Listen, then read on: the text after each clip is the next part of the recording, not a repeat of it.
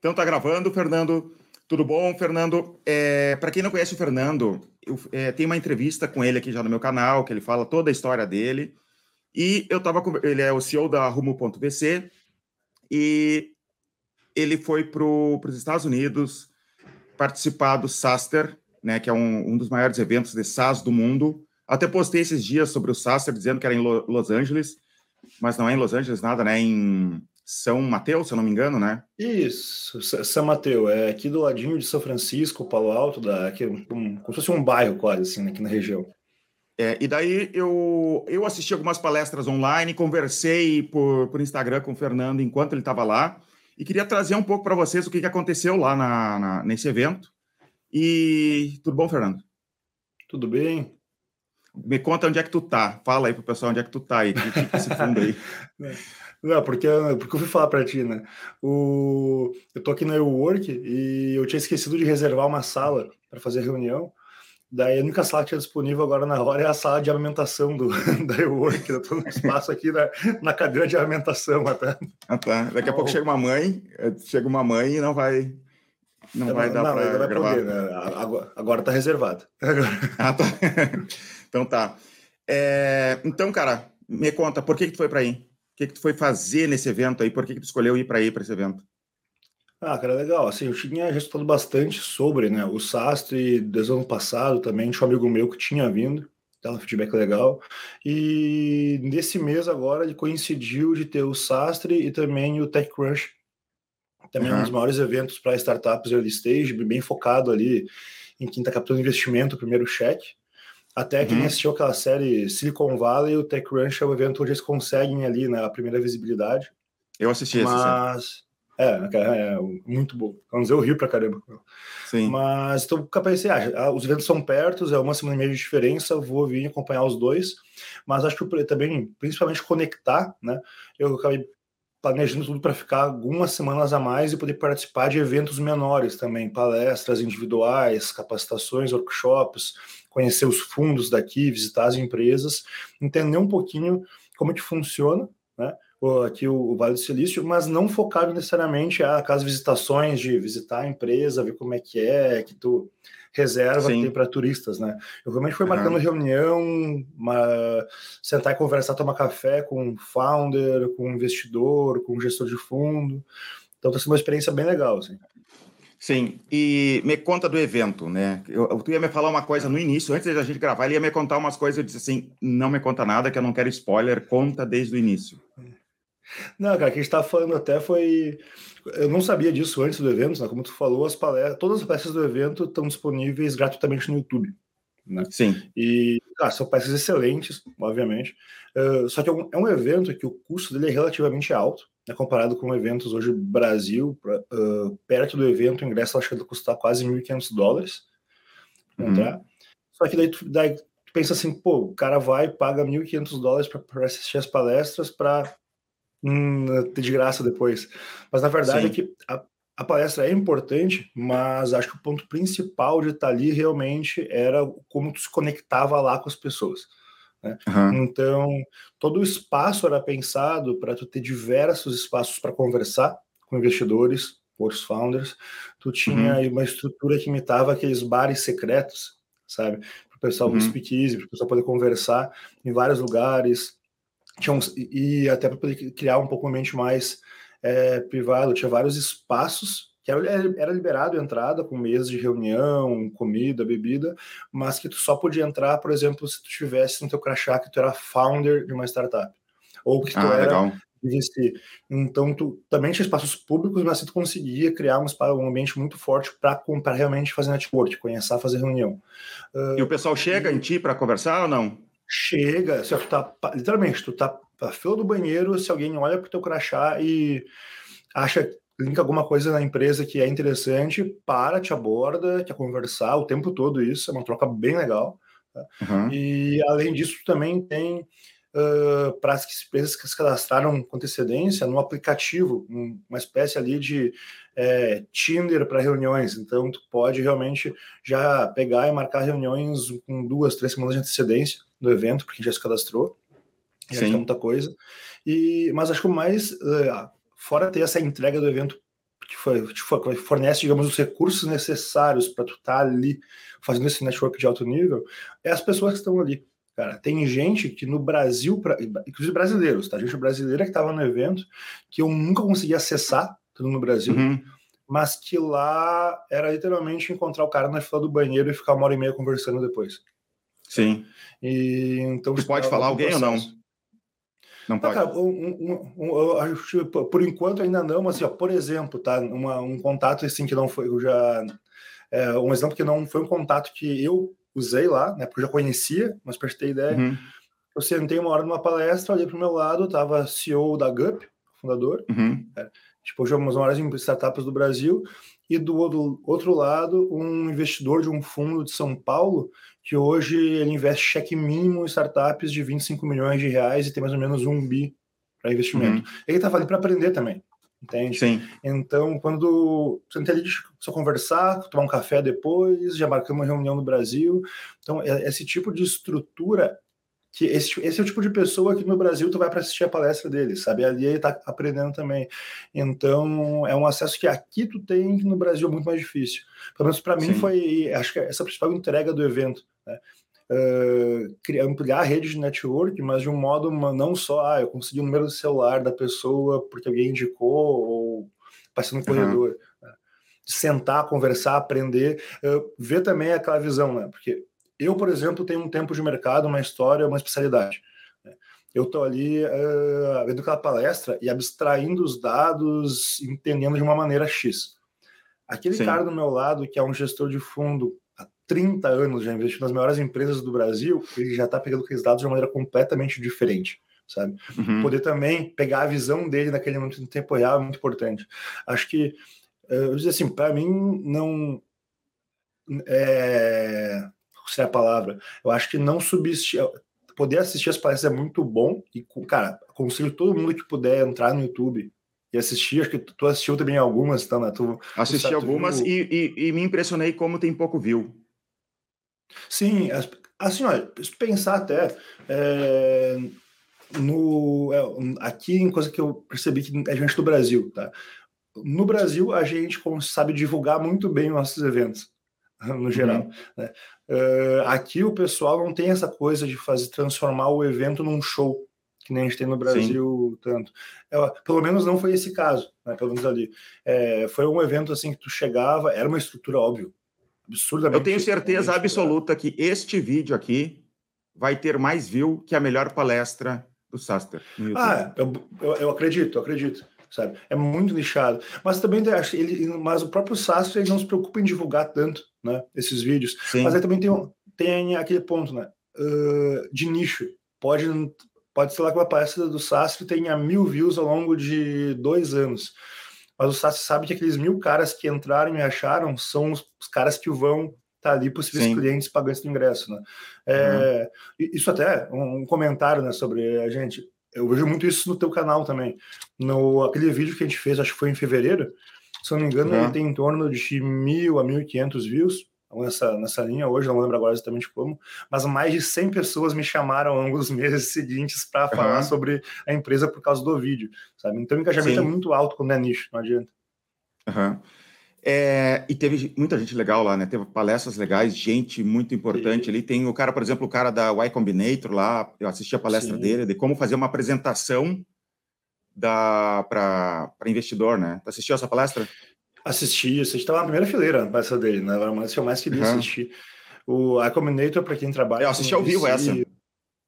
Oi? Assistiu ao vivo eu também? assisti ao ah, vivo. Uhum. Pô, e não me viu lá, cara. Não vi, não vi. Tá Mas eu, eu te, teve umas que eu até achei lá, viu? A do ah. Bit, Bitlai, como é que você, como é que você pronuncia? Ah, acho que é, acho que é, eu falo Bitli, né? Não sei se está certo, eu falo Bitli. É, eu também não sei como é que você pronuncia. Tá, eu, eu vi tu lá filmando assim com o celularzinho. não, tem uma coisa que eu aproveitei, né? É, porque aquela coisa, por mais que tivesse ter online depois, cara, para ficar no celular mais fácil, cada slide que eu achava interessante eu levantava e tirava foto. Sabe? E depois Sim. eu ficava lendo, rabiscando, anotando. O, a do Bitli foi impressionante para mim, principalmente acho que tu também achou isso. É, eu, não, eu, não, tinha ideia de como era o modelo de negócio deles e quanto com grande design e faturamento.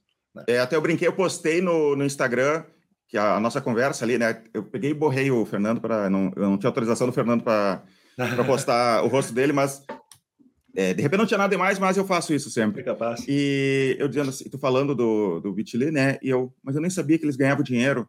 Daí ele, o Fernando, sim, eles ganharam 100 milhões de RR no último ano. É, cara, é, é, bizarro, assim, tu não foi a única pessoa que mandou isso, tá? acho que umas seis, sete pessoas mandaram para como esses caras ganham dinheiro. Né? Sim, Mas, deixa eu te contar que eu tinha um site de encurtar URL em 2004.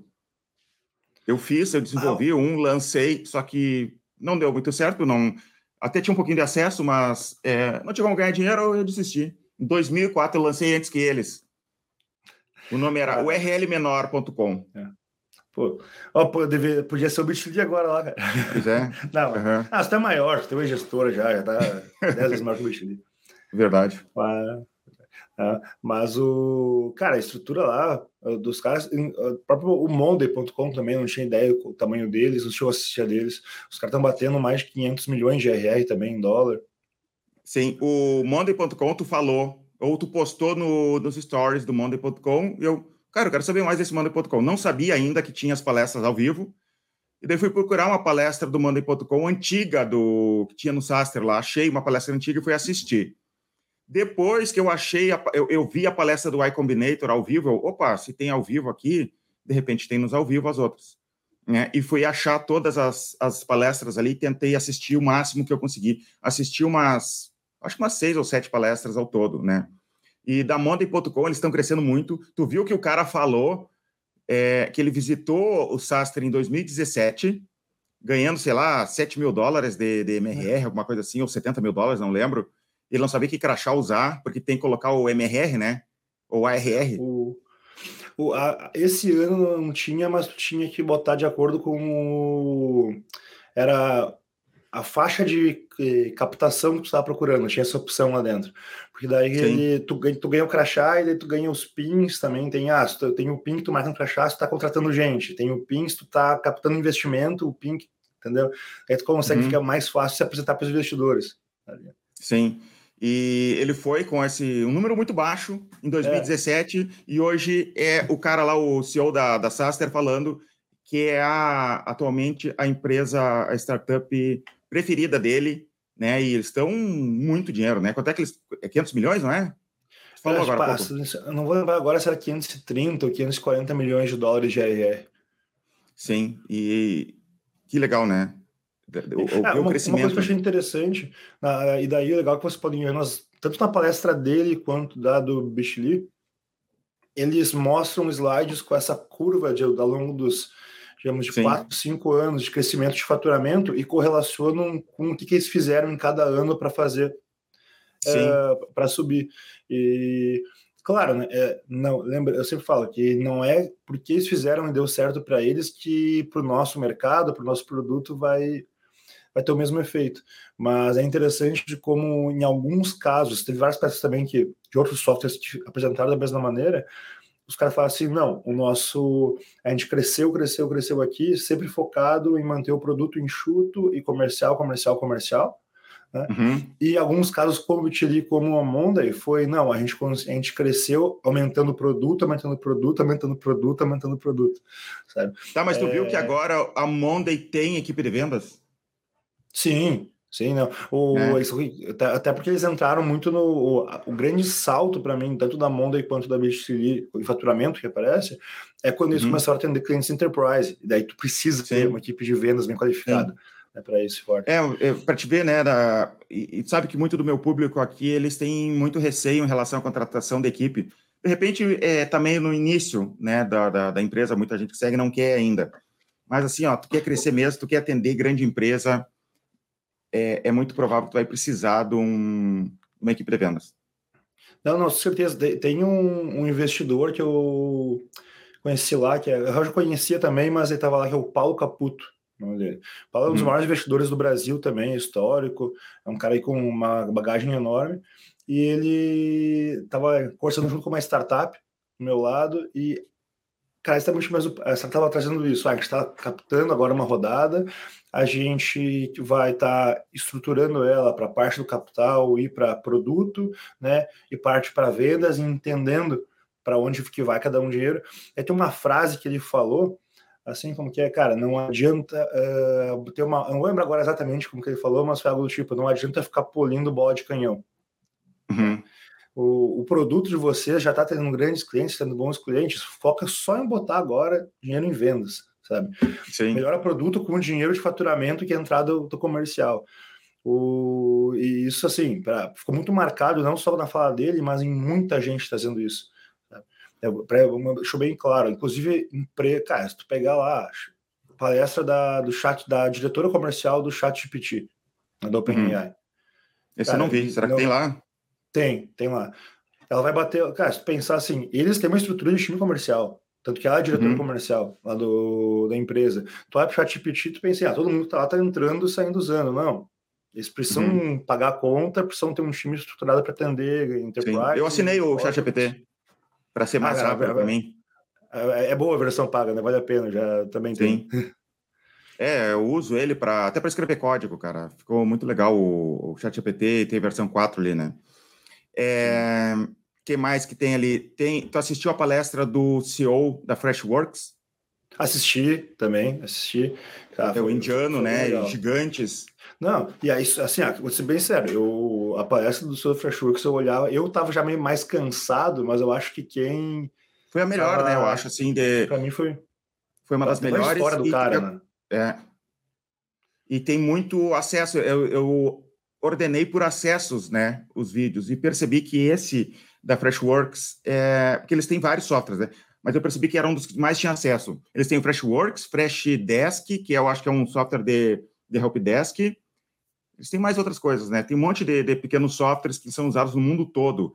E eles também focaram em sempre crescer no mundo todo, não focar só, sei lá, no mercado da Índia, né? Isso. Tem, essa é uma visão que é, aqui, é toda startup que nasce aqui, mas também eu vejo Europa, que conversei, pessoal, Israel tem essa visão muito forte pelo tamanho do país também, Índia. Já, cara, não adianta tu pensar em fazer uma startup, você vai ter, tu pode até iniciar localmente, mas você tem que nascer pensando já em crescimento global, entendeu? Sim. E o caso, na Índia, tu de repente tende a querer atender só o mercado local lá da Índia, porque é um mercado gigantesco, Sim. né? Mas eles não se limitaram né? Exato. Ah, cara, a visão daquele cara é genial. Eu literalmente olhei pro lado e tinha gente chorando em algum momento da palestra dele, né? talvez ali no YouTube dê para ver, porque a história do cara é absurda também, né? É, eu não, não, eu não sabia, eu já tinha, eu já conhecia o Fresh, Freshworks, tá? É, mas eu não sabia muito sobre a história deles e não sabia o, o apelo que ele tinha também com o público. Tem gente chorando, eu não sabia. Forte. Não vi, não vi isso durante o. Tinha, não, é que quando ele conta um pouco da história pessoal dele, deu um impacto forte aí na, na galera, né? Mas eu achei legal Sim. que o. Realmente, a palestra dele foi uma das que mais lotou que eu vi, tinha, tinha uhum. muito público, porque mesmo as peças muito grandes, cara, como eu falei, como ali com o cara da da Monda e que eram palcos gigantescos, mas tinha público, tá, para isso, não, era um, era um palco lá que cabia, sei lá, mil pessoas, mas tinham 12 pois mil. Mas eu ia te perguntar sobre isso. Às vezes a gente dava a impressão de que, que tinha muita cadeira vazia. Cara, mas é exatamente por isso, elas, elas não, nenhuma palestra assim lotava completamente no geral, porque o pessoal tava muito naquela ideia de fazer as reuniões, conversar e também por ter muitos palcos simultâneos. Né? Geralmente uhum. tinham pelo menos quatro a seis palestras acontecendo ao mesmo tempo. É, Sim, geralmente. tu falou no início, né, ali antes da gente começar a gravar, que tu ficava bravo que não conseguia, queria ir em duas palestras ao mesmo tempo. Sim, tinha, cara, tinha horários que, tipo, na sexta-feira, para mim, foi o tipo de evento que foi talvez o melhor para mim, porque eu estava procurando de conteúdo, chegou a ter quatro palestras ao mesmo tempo, que na minha visão era indispensável assistir. Que bom que tem no YouTube, então eu posso ver depois. Sabe? Mas aquela coisa, tendo lá a palestra no final, tu consegue conversar com o palestrante, descer do palco, trocar ideia, trocar contato, uhum. e então dali era mais difícil. Eu, eu geralmente fico, cara, por que, que, eles fazem isso com a gente? Mas eu entendo, né? É uma estrutura que tem que.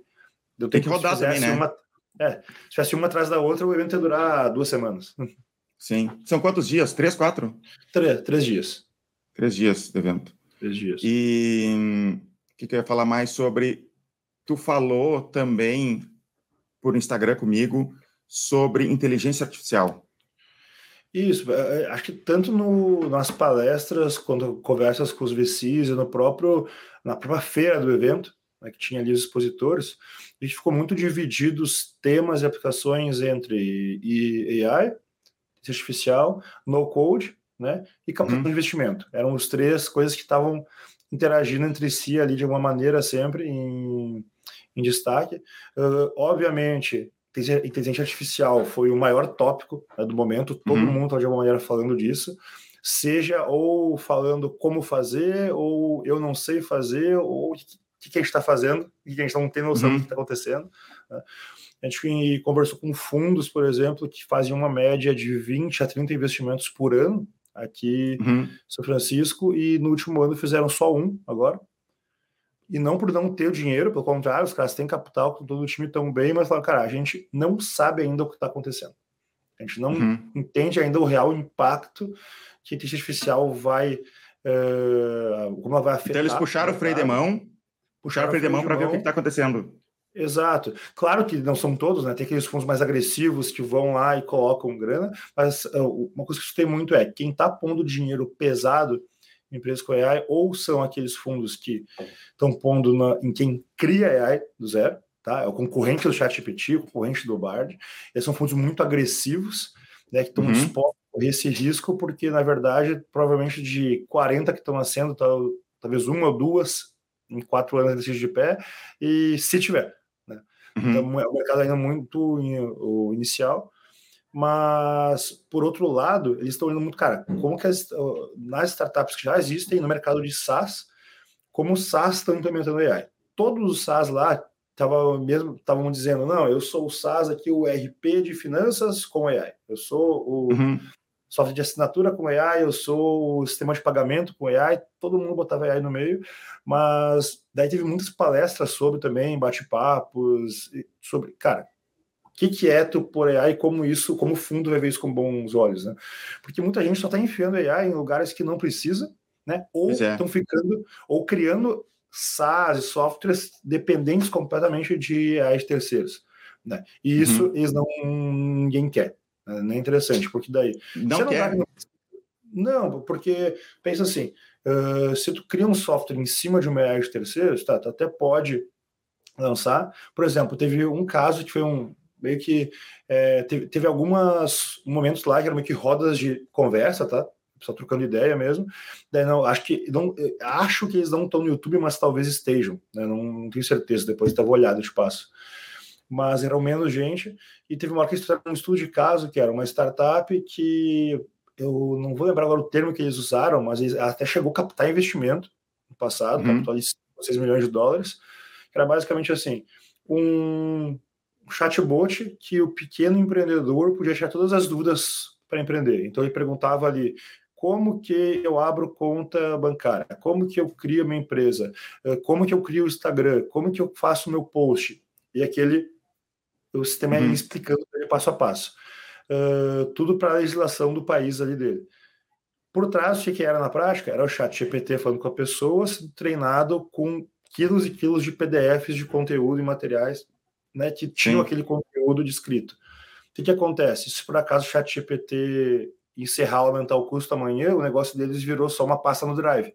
Entende? Verdade. Então, é, é fraco. Claro que o argumento deles na hora da captação foi um talvez os investidores não estavam tão cientes estavam fazendo. Né? Por outro lado, eles era logo no início aquela virada de chave, então foi o hype do ah, o ChatGPT vai mudar o mundo, eles estão usando isso. Claro que eles venderam também que eles, ao longo do tempo, pretendiam criar a própria AI para aquilo. Né? Mas vamos uhum. ser sinceros, hoje, quanto tempo tem concorrente?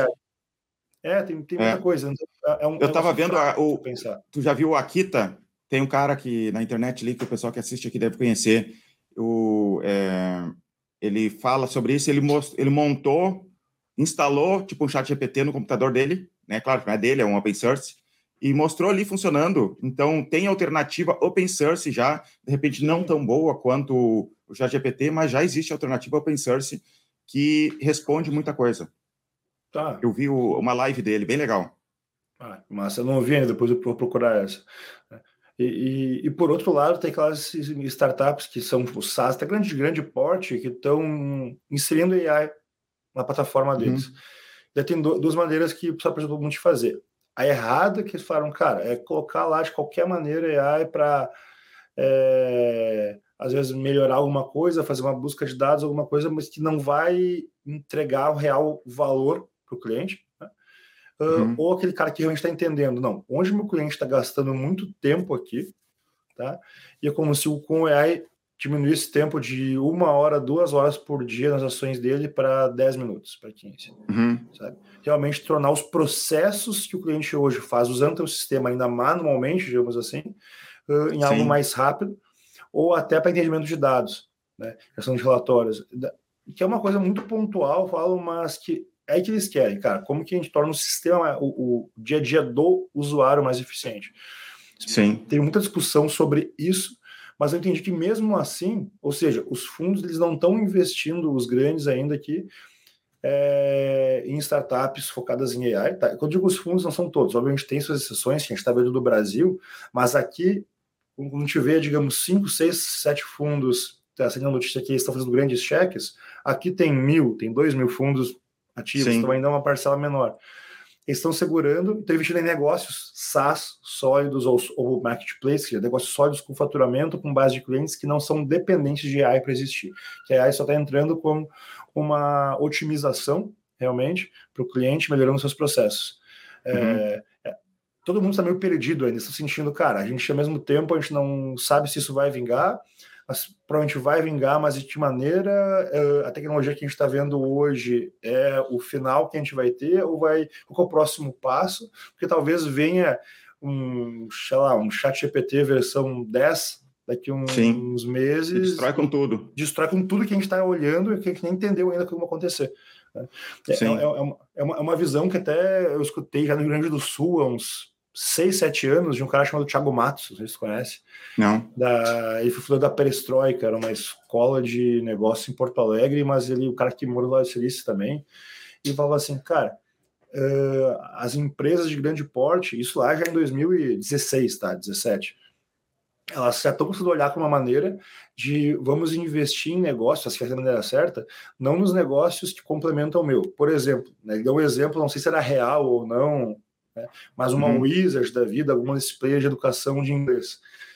Eles, no início, estavam investindo no Duolingo, por exemplo, uhum. ou no sistema online de ensino de inglês. Quando eles deveriam estar preocupados em investir na tecnologia que vai permitir que as pessoas não precisem mais aprender inglês. Sim. Porque e daí ele trouxe um exemplo de uma escola de inglês, não vou lembrar qual que era, né, que investiu naqueles fones de ouvido que traduzem em tempo real, sabe? Uhum. Uh, quer dizer, talvez, talvez a, essa próxima etapa da AI traga alguma coisa que a gente não está entendendo no mercado ainda, que a gente não tem essa visão. E esse Eu queria ensinar minha filha inglês, não vou precisar então, será? Talvez, não sei. É. eu, eu, mas, cara, dizer, é, foi, foi, foi legal entender o nível de maturidade que o mercado aqui está operando.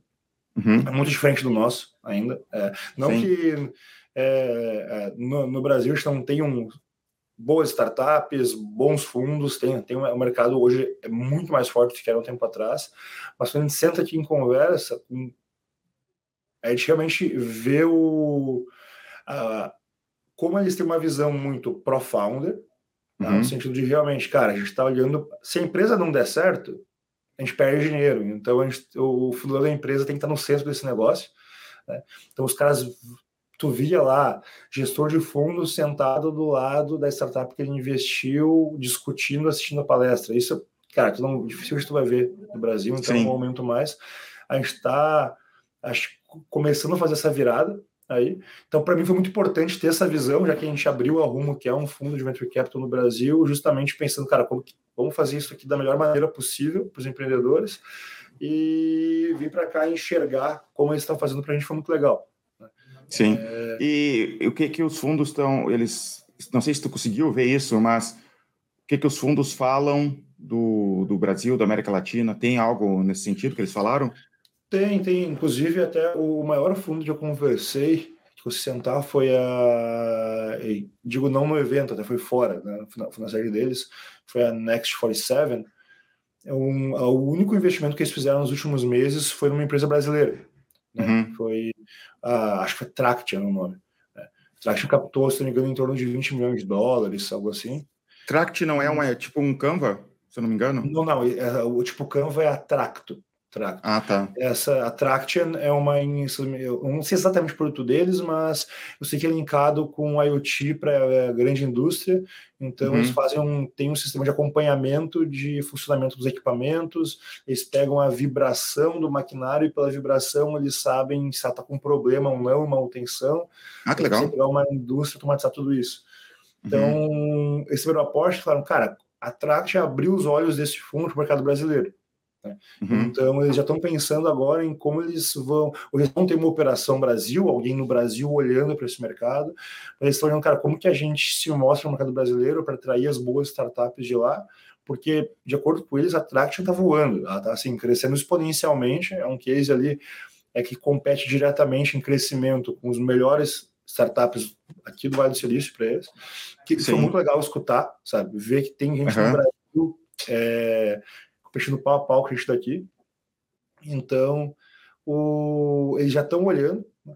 Por outro lado, uh, quando a gente vai falar com VCs mais early stage, que estão investindo nos estágios iniciais, né? esse caso da Next, eles botam cheques de 20 milhões de dólares, 30, 40. Né? Aqueles que estão bem no início, que botam cheque de 100 mil dólares, 500 mil dólares, 600, Uhum. Eles já não não estão muito olhando para o Brasil, eles ainda não tiveram essa conversa, né? não, digamos, não tiveram esse acesso, na maior parte. Mas eu acho que principalmente daí entra o fato que as startups brasileiras que estão chegando no Vale do Silício, que estão captando dinheiro, estão conseguindo, elas estão captando esses grandes cheques e elas já têm um nível de maturidade para vir para cá atrás e se apresentar. Né? Uhum. Esses, os fundos a startup que capta o cheque bem no comecinho com esses fundos mais olhando para o early stage, no Brasil ainda não tem essa maturidade de pensar, cara, eu vou pegar e vou atrás de fundo americano para apresentar, sabe? Uhum. Tem os dados que eles querem, as pesquisas de mercado, porque até, até o tipo de cobrança é diferente em cito de dados. Uh, o, o, o, pitch deck no Brasil que a gente está acostumado a assistir, os uh, relatórios de métricas, projeções, planejamento financeiro, que a gente pede aqui para uma startup no early stage, é bem no início, os Estados Unidos é só para ter a primeira conversa. Uhum. Eles já querem coisas muito mais avançadas. E isso foi uma coisa que me incomodou. Me incomodou no sentido de dar aquela coisa, cara, que droga que é assim, mas infelizmente até eu vejo a lógica deles. É, que é muita gente também, né? É, muitos fundos aqui olham e falam, cara, a gente tá dando preferência para só conversar com startups que os founders já tem credencial, credencial. Passou por Stanford, Harvard, MIT, por uma aceleração da Combinator, para eles também consideram um, um, uma formação de alto nível. É, porque esse cara ele já passou por um processo que deu capacidade para eles de entregar desde o dia zero esse tipo de material, compliance, essa, construir essa base uhum. de dados. É, a gente não tem, é, é mais difícil ter isso, né, sem ter esse tipo de instrução. Base é complicado porque eu, eu vi uma startup que literalmente está captando no Brasil uma rodada X né, de valor no valuation Y, uhum. com fundos brasileiros. Um fundo americano olhou, cara, se tu estivesse captando aqui, eu investiria num valor 10x no valuation de 10y, tu teria 10 vezes mais capital. Uhum. Eles ficaram, tá, mas então vamos vir para cá. Eles sim, não, aqui a gente só está investindo em founders que passaram por Stanford. passaram por. tem credenciais que embaseiam eles. Então, eu vi a frustração na cara dos founders naquele momento de dizer, cara, então quer dizer que o que me separa é só um, um curso de um, dois anos? Sim, para eles é. Mas aquelas, aquela coisa, os caras têm mil, duas, três mil startups por ano vindo chamando eles para eles investir em 10, 12. Sim. Eles têm que criar essas métricas de filtro para facilitar o processo de análise, que é muito caro. Né? Uhum. Então, às vezes, vale a pena eu, sei lá, sou founder da empresa, alugar um um outro founder, né? Digamos, tu fez lá em Stanford, cara, vem participar da minha empresa aqui durante um tempo, só para entrar lá e depois. Será que ah, você percebe assim, isso? Eu vou, vou te dizer que. Pro, assim, Malandragem de brasileiro. É, malandragem de brasileiro vai, talvez funcione uma vez, mas tem que entender também que quando tem um, um fundo desses no teu cap table, né, na, na, ele vai querer o cara lá. É, ele vai ter. É, o nível de acompanhamento é muito forte. Vai ser criado o conselho, compliance, o sistema de votação, no tipo dos contratos, vai, vão ter prisões, digamos, para os founders. O cara não pode sair do nada do negócio. Ele quis. Sim. Porque, principalmente no estágio mais inicial, tem muito aquela coisa de eu não estou investindo só no negócio, eu estou investindo no, nos fundadores. O negócio pode ser que seis meses mude todo. Então, uhum. eles eh, não é, não, não pode simplesmente decidir amanhã eu vou sair da empresa. Né? Então, uhum. uma, mandragem que eu acho que deve funcionar muito bem aqui. Uhum. E tá, falamos sobre IA, sobre investimento, falamos sobre investimento no Brasil, né, na América Latina, mas tu me falou ali sobre no code, né? No o que, que, eles estão falando? Cara, eu vi muito, muita startup foi, que se apresentava, assim, até tem uma coisa, a gente como fundo, importante a gente estar tá investindo no Brasil, óbvio, né, como a abriu, Estamos para o nosso segundo investimento recente, abriu faz três meses na operação, uhum. só que é mercado brasileiro, ou seja, captação em real. Né? Uhum. Uh, ah, 500 mil reais investidos numa startup no Brasil é meio milhão de reais, mas se eu for investir nos Estados Unidos é 100 mil dólares. Não é aqui uhum. um fundo de mesmo estágio nosso estaria colocando de 300 a 500 mil dólares. A, a moeda é complicada. Tá? Só que muitas startups vinham o crachá de VC, vinham conversar comigo para apresentar startups americanas, o case deles. E quando eu perguntava, cara, mas tu tá feito no quê? Como que é o tipo de engenharia? E eles davam uma. É, aquela. O, tentava fugir um pouco do assunto. Daí quando eu olhava, tá, uhum. mas já pensou em fazer em Bubble isso? E os caras, não, a gente é feito em Bubble. Ah, tá. Então, eu tinha vergonha. Muito.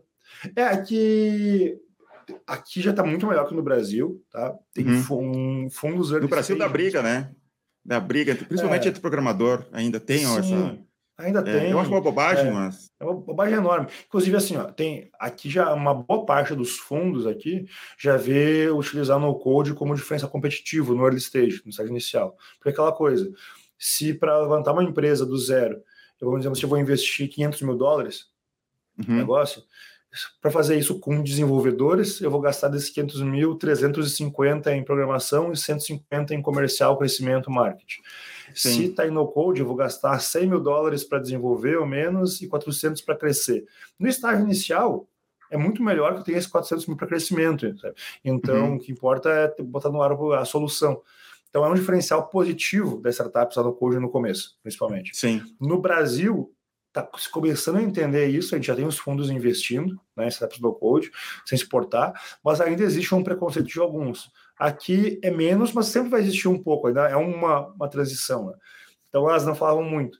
Mas da própria exposição do evento, eu vi muito isso, o, empresas de no-code, mas específicas, que se complementam ao Bubble.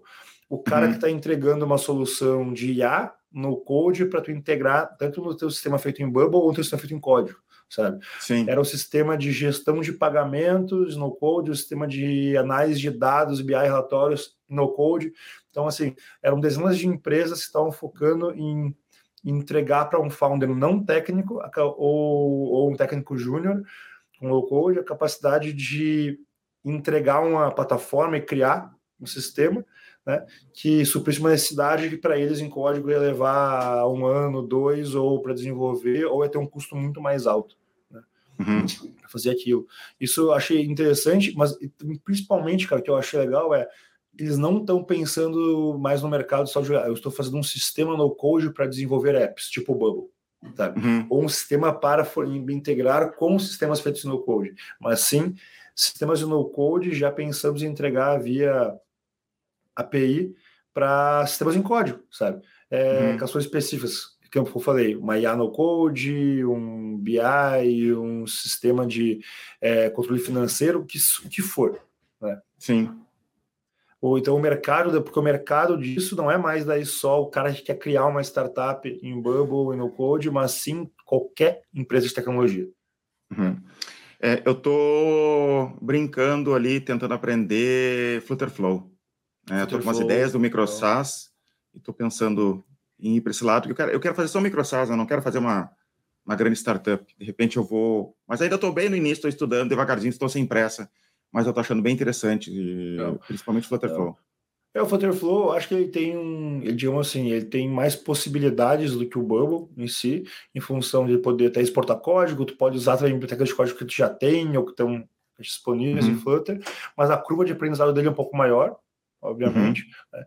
O, o, hoje eu não estou mais desenvolvendo né, nada eu mesmo, mas eu fui, o Diego que eu sou cria do Renato Assia lá, Sim. aprendi Bubble, usei por muito tempo. Uh, hoje, tudo que eu vou fazer eu faço em Bubble, não fui aprender Flutterflow quando eu preciso alguma coisa, porque não tem essa necessidade, mas eu acho que se eu hoje fosse focar em eu sentar e desenvolver alguma coisa, eu pararia, pelo menos tentaria aprender Flutterflow e entender ali as possibilidades, principalmente sobre crescimento futuro, né? Porque o Flutterflow me oferece, eu acho, um nível de escala mais interessante do que o Bubble hoje, mas o Bubble dá mais velocidade no início. Sim. Então, entender esse balanço, às vezes usar, começar Bubble e depois migrar para o Flutterflow. É, uhum. É, eu acho que talvez o Flutterflow também te dá uma capacidade de baixar custos ao longo do prazo maior uhum. do que o Bubble. O Bubble não é barato para crescimento em escala, mas em custos de servidor, maquinário, mas não é aquela coisa. Eu digo, ainda é muito mais barato do que tu botar 10 devs para trabalhar. Sim. Deixa eu contar uma outra coisa que eu vi nas palestras do Saster. Tem uma empresa chamada Gorgios. Não sei se tu viu essa palestra, que era um meio. Era um, assim, ó, era um, a palestra era como captar leads é, de uma maneira mais barata. Era mais ou menos esse o título da palestra. Daí tinha uma empresa chamada. A palestra em si toda eu não gostei, eu gostei de uma parte da palestra, que é uma empresa chamada Gorgios. É, o som é o mesmo, mas se escreve de um jeito diferente, eu não lembro exatamente como se escreve e eles fazem o seguinte: eles parece que eles são um, um software para é, CS, Customer Success. E daí, como que eles fazem a venda? Eles fazem outbound, ligação fria. Só que eles têm uma ferramenta muito legal. Eles fazem assim, ó, digamos que é, eu, eu quero chegar na rumo.vc. Eu coloco o LinkedIn, outras informações, o site da Rumo VC num software e fico cuidando o, a Rumo VC. E quando, digamos, a Rumo VC precisa de um funcionário novo DCS, abrir uma vaga DCS, aparece no software, né, ele fica analisando um monte de, de, de coisas na internet, de um monte de, de, de players na internet, e quando tem uma brecha assim, daí eles entram em contato e aumentou, agora não lembro quantas vezes, de quatro ou cinco vezes mais a taxa de vendas nesse caso do que uma ligação fria comum. Né? Imagina ter um. Eu nunca vi isso no Brasil. Imagina ter um software que fica analisando empresas, né? Do tipo, eh, vários tipos de eventos. Abriu, digamos, uma vaga, é, sei lá, qualquer tipo de empresa, qualquer tipo de evento numa rede social, num site ou em qualquer outro lugar que tu possa usar a teu favor. Eu achei muito interessante isso. Gostaria de ter um software assim, nunca vi nada parecido. É, é, eu, eu, acho uma coisa que eu gosto aqui que o pessoal é muito criativo nessa parte de growth ali, de é, encontrar caminhos de crescimento não usuais, assim, pra Sim. gente, né? Eles fogem muito da ideia de só é, aquele processo padrão, eles estão experimentando muita coisa. Pode ter certeza que para eles chegar nesse ponto, eles tentaram 20 coisas no mesmo mês e continuam tentando para encontrar outras. Até porque a propaganda paga aí é muito. Aqui já está caro no Brasil, imagina aí. Não, aqui para gente ter ideia, tu anda na rodovia, tu tem placa das empresas de software contratando engenharia, tipo, engenheiros tem vendendo é, outdoor mesmo, e é tempo todo, porque não, não uhum. basta mais essas online, estão competindo por cada centímetro de marketing. Não é só aqui, cara, é, é esse comportamento que eu vejo de estar tá sempre sendo muito criativo e até megalomaníaco às vezes na aquisição de leads, é, aqui, Europa, eu fui no Web Summit ano passado, foi um evento também gigante, em Lisboa, teve quase 90 mil pessoas, e uhum. eu achei genial. É assim, ó, e eu, eu lembro que eu, eu, quando eu vi que eles usaram aquela estratégia para aquisição de leads, eu literalmente eu comecei a rir parado. Eu pensei, cara, como que alguém pensou nisso? Né? Porque o Web Summit é um evento de. Outdoor? O, não, cara, para ter assim, ó, o evento Web Summit é um evento para 90 mil pessoas que para a cidade toda. Né? Sim. É, é gigante a estrutura. O palco principal cabe em 30 mil pessoas sentados, é um estádio. Então, todos os dias à noite tem festas. Né? Um que eles chamam lá é o Night Summit. Então, tem num uhum. dia é, DJ, no outro dia num lugar diferente. Antes do evento, semanas antes, começou a aparecer pela cidade outdoors, é, placas da parada de ônibus, online com tráfego pago, é, Instagram. E quando eu entrei no aeroporto, lembro que eu, eu saí da parte ali da migração, dizendo onde tu falou sobre o passaporte, caminhava talvez uns 500 metros de corredor entre a imigração e a sede do aeroporto, e era fora fora na parede de placas também, falando é, show do David Guetta, né, para participantes do Web Summit.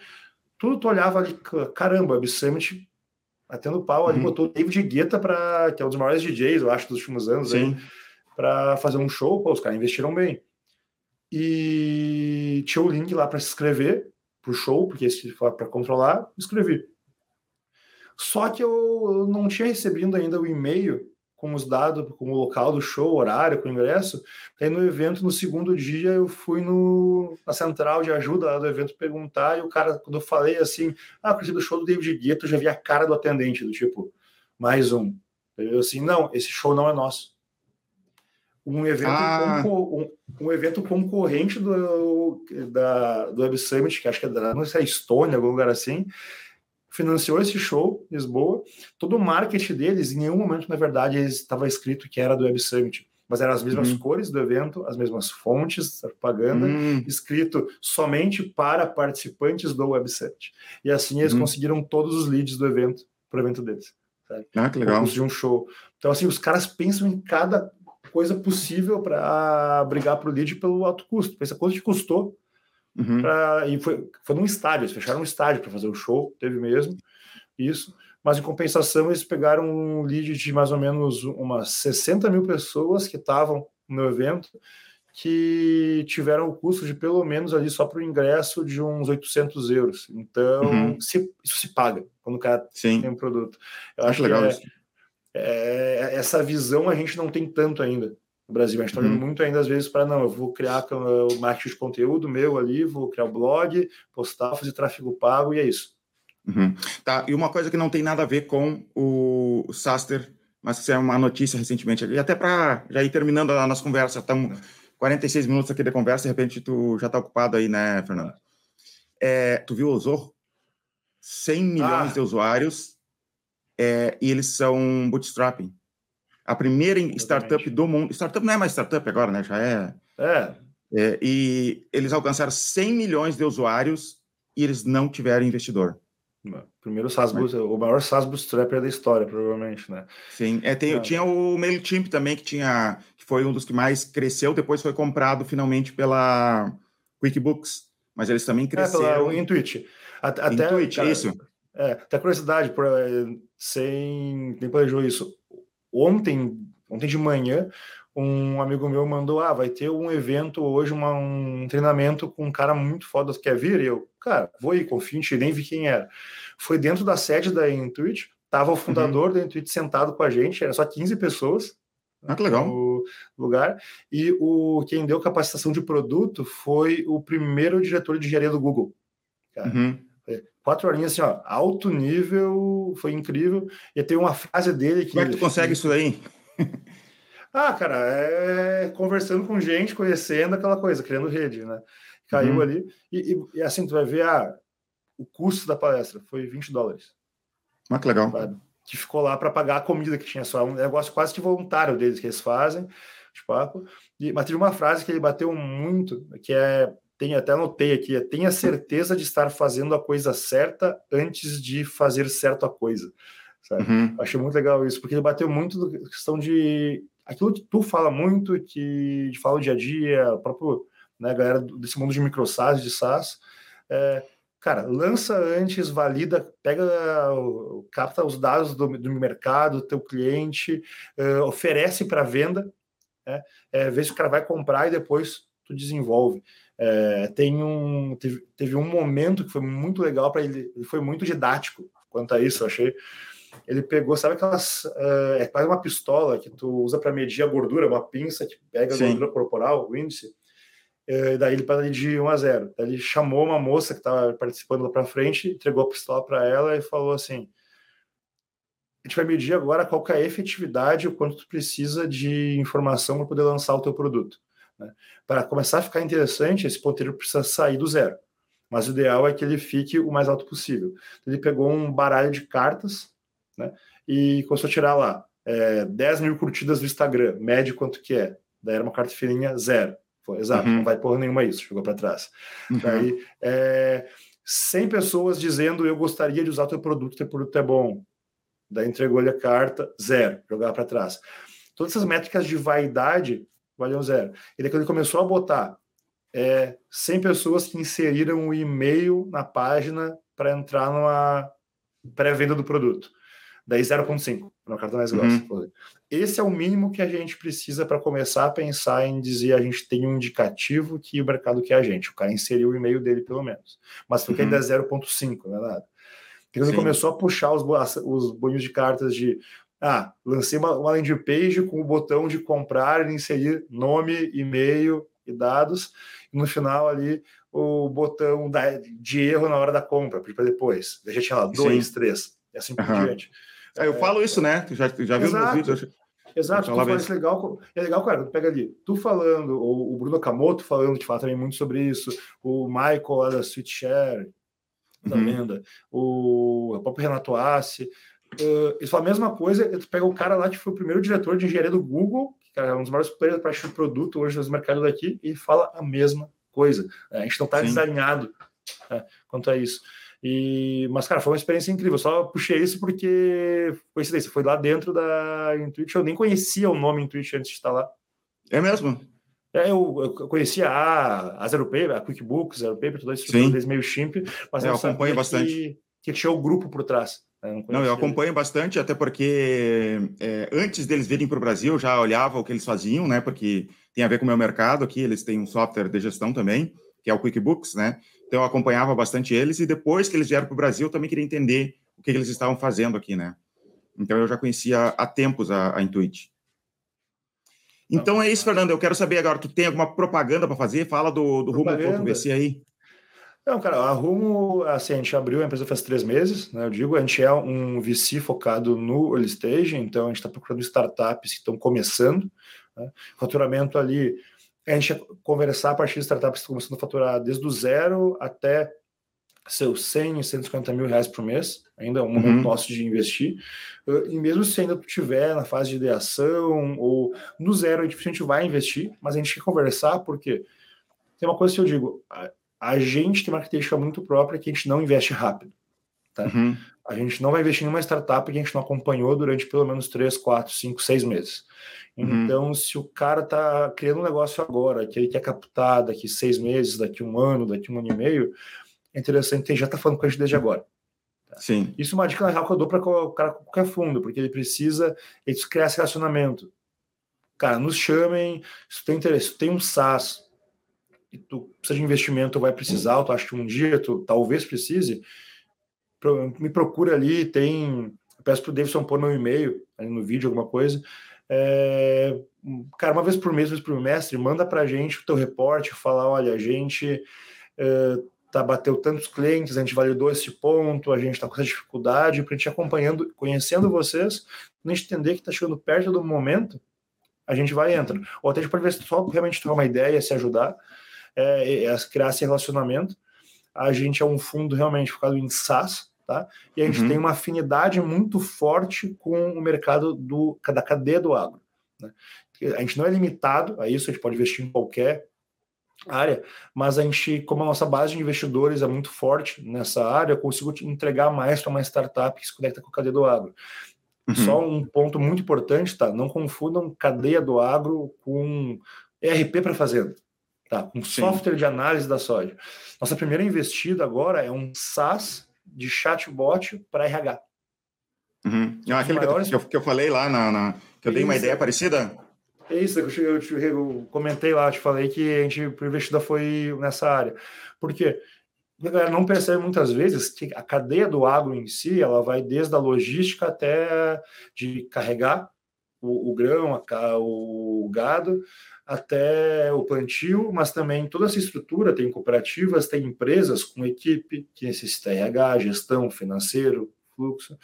É, quando a gente estava num processo seletivo para um projeto agora que a gente fez de pré-aceleração lá em Londrina com a empresa, como a gente fez junto com a Sociedade Rural do Paraná, parceria. E a gente escolheu startups que estavam começando e daí apareceu uma lá que era de é, um sistema de gestão para gestores de tráfego pago. Uhum. Olhei para aquilo, no primeiro momento, falei, cara, não se encaixa muito no perfil. mas ficou na base que eu compartilhei né, com o pessoal da cidade rural do Paraná, e eles vieram assim, a gente precisa disso. Sim. Uma dor enorme nossa é encontrar gestores de tráfego que entendam nossas necessidades do mercado agro, que são diferentes, às vezes, de um mercado tradicional. Então, ou seja, é uma empresa como qualquer outra. Tá? É, uhum. Então, qualquer software, eu brinco que às vezes a startup não sabe que ela pode ter clientes gigantes no mercado agro, só não sabe disso. É, essa primeira que a gente entrou, hoje ela atende a, a Orb, a Cevale, são players aí que valem bilhões no mercado, e é uma startup SaaS com uma equipe de cinco pessoas. Uhum. Sabe? É um produto que o produto até com um primeiro momento quando tu olha até isso pode se comparar com um micro SaaS por ser extremamente simples de nicho, né? Mas fizeram aquilo que a gente conversou, um produto enxuto, é, que atende um, um, nicho que com um ticket alto e focaram muito num time comercial muito forte para negociar com as enterprises. Então hoje todos os clientes deles estão com um ticket mínimo de 8 a 10 mil reais por mês entrando uhum. ali. Então, sabe, é, é um case eu achei muito legal. Então, mas assim, a primeira vista, quando tu olha, tu nunca ia pensar, ah, isso é uma startup que se conecta com o agro. Uhum. Seja aquela coisa, o agro também tem funcionários, tem o agro é pop. lá. Agora é pop, agora é pop, exato. Ah. Mas, cara, um, uma pergunta, eu tava, curiosidade, aqui eu tava vendo muito, propaganda, é, vi muito material que recebi de tráfego pago mesmo, verei, sobre cursos, algumas coisas sobre SaaS, tá? Uhum. Daí eu vi que tu tá com a plataforma agora, quer entender um pouquinho como funciona, já para mim. Ah, sim. Vi muita coisa aqui, inclusive eu achei um, um site que eu achei legal, o modo que ele apresentou as coisas deles ali. Ah, a gente explica vídeos sobre crescimento de SaaS, sobre comercial, umas planilhas. Eu fui ver o preço, 4.900 dólares por ano. Pois é, é, pois é, então eu lancei é, é, ontem, né? Não sei quando é que eu vou largar esse vídeo aqui para o pessoal, mas eu lancei ontem a plataforma, então tu deve ter visto lá no, no Instagram, algum lugar. E é um, imagina um, um, streaming, um Netflix, né, de SaaS é que eu estou querendo lançar. Tipo um novo mercado do Ícaro, mas para software como serviço. Deixa eu mostrar um pouquinho a tela aqui para te mostrar também aqui, ó. Um pouquinho. Já estava... É, apareceu aqui, ó. É, o, é isso aqui, ó conteúdo sobre SaaS, começa por aqui, tem como criar um MVP. Ainda assim, ó, tem pouco conteúdo aí, que atualmente tem cerca de 19 horas de conteúdo, mas não. o não é objetivo é, é colocar não. mais conteúdo, né? Como criar MVP, como é que funciona marketing no SaaS, inside sales, bastante conteúdo sobre inside sales, como tra trabalhar pós-venda dentro de uma empresa de SaaS, estratégia, é, conteúdo sobre micro SaaS, estudos de caso, eu quero colocar bastante estudos de caso de SaaS e de micro SaaS, mentorias, né, algumas mentorias que eu dei. É, a gente comentou livros também, eu, meu sócio Ricardo, a gente comentou alguns livros. Treinamento do gestor. Deixa eu mostrar essa parte do treinamento do gestor, Fernando. Acho que tu vai achar legal. Esse aqui é o treinamento real que os meus funcionários hoje recebem aqui, ó. Como, é, como funciona a pré-venda, responsabilidade, tudo que funciona aqui dentro da empresa é o treinamento que meus funcionários recebem, tá? Tem aqui. E a parte legal é isso aqui, ó. Os áudios pré-vendedor ligando para lead de isca digital, planilha. Então, é um pré-vendedor meu, é uma ligação real ligada para um, um cliente real, conversando com ele. Eu só editei o vídeo, o áudio, né? Para cortar partes ali que falam o nome do cliente, essas coisas, por causa da LGPD. Mas é um áudio real de negociação, tá? De pré-vendedor, tem aqui, ó, vendedor inbound negociando com lead, é, pré-vendedor em ligação fria com contador. Então, tem um monte de coisas aqui para quem quer abrir uma empresa de software como serviço, para quem quer ser um profissional de software como serviço, tá? Mas não tem nada sobre programação. Eu não ensino programar, tá? Que algumas pessoas vêm me perguntar. E tem essa aula aqui, ó, infraestrutura do gestor. Como que a gente tratou a acústica aqui da empresa, como é que a gente fez o VoIP aqui da empresa, como é que a gente comprou as mesas, cadeiras, tudo aqui, como é que a gente escolheu o aparelho de ligação VoIP, que tem, tem, tudo aqui, né? Eu e meus sócios aqui, a gente conversou sobre isso.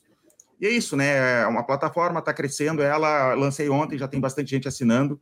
Se quiserem assinar, tá aqui na descrição do vídeo para assinar, tá? É, e só custa R$ 89,90 por mês, ou se for comprar, assinar anual, 899 por ano, tá? Não sei se eu vou manter esse preço, tá? Mas por enquanto tá esse preço. Quem assinar agora é esse preço, tá? Mas não sei como é que vai ser no futuro. Tá? Tá? Legal. Mas é isso daí. Não, uma, pergunta, já pensou em traduzir para o inglês, inclusive mandar aqui também? Porque assim, isso eu, fiquei, eu achei muito curioso, tá? Uh, a gente, é um mercado que no Brasil eu sinto que a gente está assim, talvez até mais acima essa parte de produção de curso e lançamento, mercado uhum. específico de SaaS, startup. Aqui você é muito de realmente os cursos presenciais, ao vivo, de workshops pontuais, mas as plataformas de conteúdo, conteúdo realmente feitos por empreendedores, tá? É, o pouco que tem é absurdamente caro. Sabe? Eu, eu não pensei nos Estados Unidos, eu pensei em, no mercado espanhol. Não. Porque na América Latina as pessoas vêm falar comigo, eles querem, na, na Espanha também, onde fala espanhol, tem gente que pede muito isso. No mercado americano eu pensei assim, cara, tem muita gente é com muito mais experiência do que eu lá. Eu, eu, é o que eu imaginei, né? Porque, eu... sei lá, tem, tem o cara da Y Combinator ali, né? Então Exato, eu não pensei mas o cara da Combinator não está fazendo isso sabe? Uhum. Ele, ah, acho que esse é o ponto. E assim, cara, eu, sinceramente, quando a gente. Eu, isso, eu te falei que aquela hora que a gente conversou pelo. Eu te liguei ano passado, acho que foi. Sim. Um dia. É, lembra? Tu vai assistir essas palestras do Sastre e tu não vai aprender provavelmente quase nada. Sabe? Uhum. Porque, cara, o que tu falou, mais experiência, mas dificilmente eu acho que alguma coisa que eles têm aqui para ensinar, tu já não fez ou tu não sabe. Tem um teto também de, uhum. de, de informação. O que eles aqui só fizeram, às vezes, é em função de mercado, de investimento, de um ambiente geral, de uma série de fatores se misturaram, os caras chegaram lá a 100 milhões de RR. Mas talvez uhum. se o gestor tivesse nascido aqui no Vale do Silício na mesma época, hoje ele seria maior que o Monde, não sei. Né? Sim. Uma coisa. Tudo é uma série de fatores. Então, é, o, conhecimento... o ambiente também muda, né? O ambiente é. onde tu tá tem muito mais dinheiro rolando.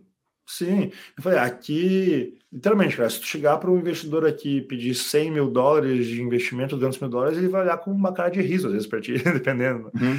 Mas o, acho que o ponto é, o, o tipo de conhecimento que tu tem, talvez o cara da Combinator tenha sobre comercial, sobre vendas, seja até menos. Tá? É uhum. É outras coisas que ele vai trazer ali. Né? E, tá, claro, no processo da Combinator tem lá um expert que é absurdamente tipo, termo, o cara é foda pra caramba em venda de SaaS.